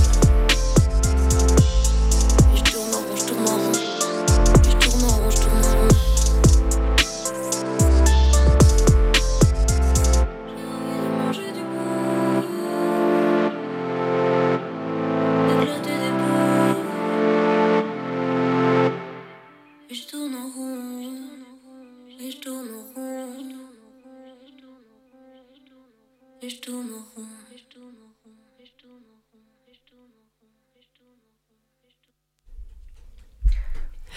Vous êtes toujours euh, sur Carapatage, sur 89.4, Radio Libertaire. Euh, on vient d'écouter Manger du Bourge de Rature. Et euh, je rappelle, même si on n'est plus là pour très longtemps en studio, vous pouvez nous appeler au 01 43 71 89 40. Et là, ça va être l'heure de la chronique historique cette euh, semaine. Et du coup, on va parler de l'I3P. Alors, je laisse Gomme expliquer qu'est-ce que c'est. Alors oui, je voulais évoquer aujourd'hui cette petite spécificité, spécificité de Paris par rapport à ce qu'on appelle l'hospitalisation à la demande du représentant de l'État, c'est-à-dire l'hospitalisation d'une personne sans son consentement en hôpital psychiatrique sur décision d'une autorité. De base, euh, le lien entre l'internement forcé en HP et l'incarcération en prison me semble évident, car pour moi, ce sont deux outils dans la palette répressive de l'État pour réprimer la déviance et faire disparaître celles et ceux qui dérangent. Mais je pense que l'ex- l'exception parisienne mérite qu'on s'y attarde un peu, car euh, pour moi, ça vient illustrer de manière euh, un peu flagrante la passerelle entre le soin et la répression, entre la répression et le soin, comment ils constituent deux facettes d'un même contrôle. De fait, la ville de Paris, elle propose une articulation unique en France entre la garde à vue et l'HP. C'est un vestige de 1872, année où l'infirmerie spéciale du dépôt de Paris a été créée sur l'île de la Cité. Depuis, cette infirmerie a été renommée I3P, infirmerie psychiatrique de la préfecture de Paris, en 1950, et elle a été déménagée en 1970 dans un local accolé à l'HP de Sainte-Anne, dans le 14e arrondissement. Mais de toute évidence, jusqu'à aujourd'hui, seuls le nom et le lieu ont changé, car le fonctionnement a été conservé à- à l'identique. Cet endroit est placé sous la tutelle de la préfecture de Paris, qui recrute les médecins, les infirmiers, les surveillants, et euh, il est financé par le ministère de l'Intérieur. Il, et il enferme les personnes souffrant de, entre guillemets, troubles mentaux manifestes et qui représentent un danger imminent pour la sûreté des personnes, toujours en citation. Et ce, d'après un certificat psy qui est établi soit en garde à vue, soit dans un lieu d'enfermement pour sans-papiers, soit à l'encontre d'une personne euh, arrêtée sur la voie publique sans avoir commis d'infraction. Toutes ces personnes, elles peuvent euh, se retrouver enfermées à l'I3P pour une durée de 24 à 48 heures, dans l'attente d'un diagnostic qui déterminera leur orientation, à savoir soit l'HP ou la libération, qui équivaut pour la plupart à un retour en, gave ou en centre de rétention administrative. Avec son budget de 3,8 millions d'euros par an, Cette structure est une aubaine pour les flics parisiens d'essayer de se débarrasser tous les ans de 2000 personnes dont ils pensent que la justice ne pourra pas donner suite aux poursuites pénales, mais qu'ils aimeraient quand même faire enfermer. Les droits de l'homiste ont beau alerter régulièrement sur cet endroit et son ambiguïté d'être à la fois un lieu de soins et de rétention policière où le préfet de police a tout pouvoir et où les décisions sont forcément partiales, l'I3P se maintient vaille que vaille à travers les siècles, malgré les nombreux recours pour la faire fermer. Peu importe que la règle soit l'utilisation massive de la camisole et des injonctions de, des injections de force, que ces locaux soient remplis d'individus dévastés par leurs soi-disant soins. Peu importe que les hospitalisations d'office y soient validées par une autre émanation de la préfecture, située un étage plus haut dans le même bâtiment, le BASM, Bureau des actions pour la santé mentale, et que ces décisions soient elles-mêmes contrôlées par le CDSP, Commission départementale de soins psychiatriques, dont les membres sont eux aussi désignés par le préfet de Paris. Peu importe que la préfecture de Paris ait les mains libres pour interner qui lui semble inopportun ou inopportune. Au final, l'I3P paraît être une exception à la règle, mais elle est seulement une émanation caricaturale de ce qu'est l'hospitalisation d'office, à savoir un autre outil du pouvoir pour contrôler, réprimer et briser les individus. Merci euh, Gomme pour cette euh, chronique. Euh, et ben on va vous laisser. on se retrouve à la prochaine émission le 6 octobre. ce sera la suite de la série sur le vagabondage qui a eu avant l'été. La première émission a eu lieu avant l'été. Et euh, je rappelle que vous pourrez écouter bah, du coup cette émission et toutes les autres sur le blog carapatage.noblogs.org et que vous pouvez nous écrire à carapatage.riseup.net. Euh, on va vous laisser sur une musique des Pink Floyd, Comfortably Numb. Je sais pas si se prononce très bien. ben, bonne soirée, bon courage à toutes celles et ceux qui sont à l'intérieur. À bientôt. Salut, salut, à la prochaine. Courage à tous.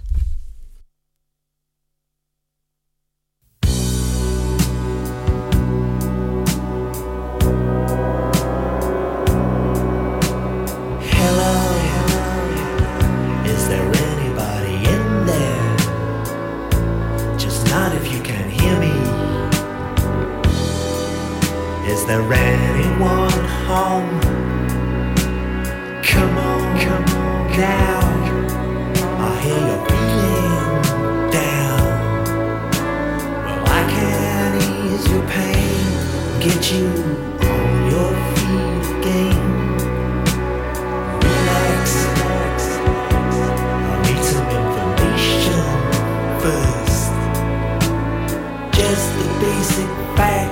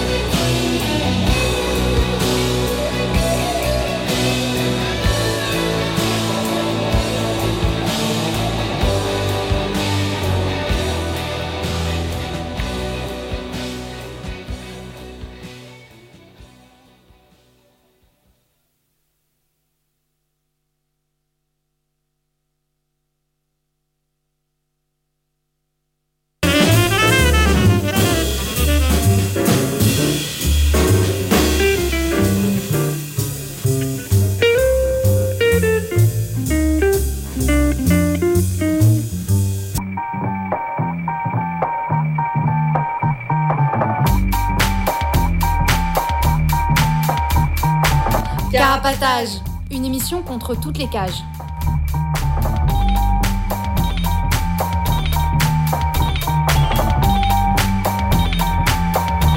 Carapatage, c'est une émission contre les prisons, la répression et le contrôle.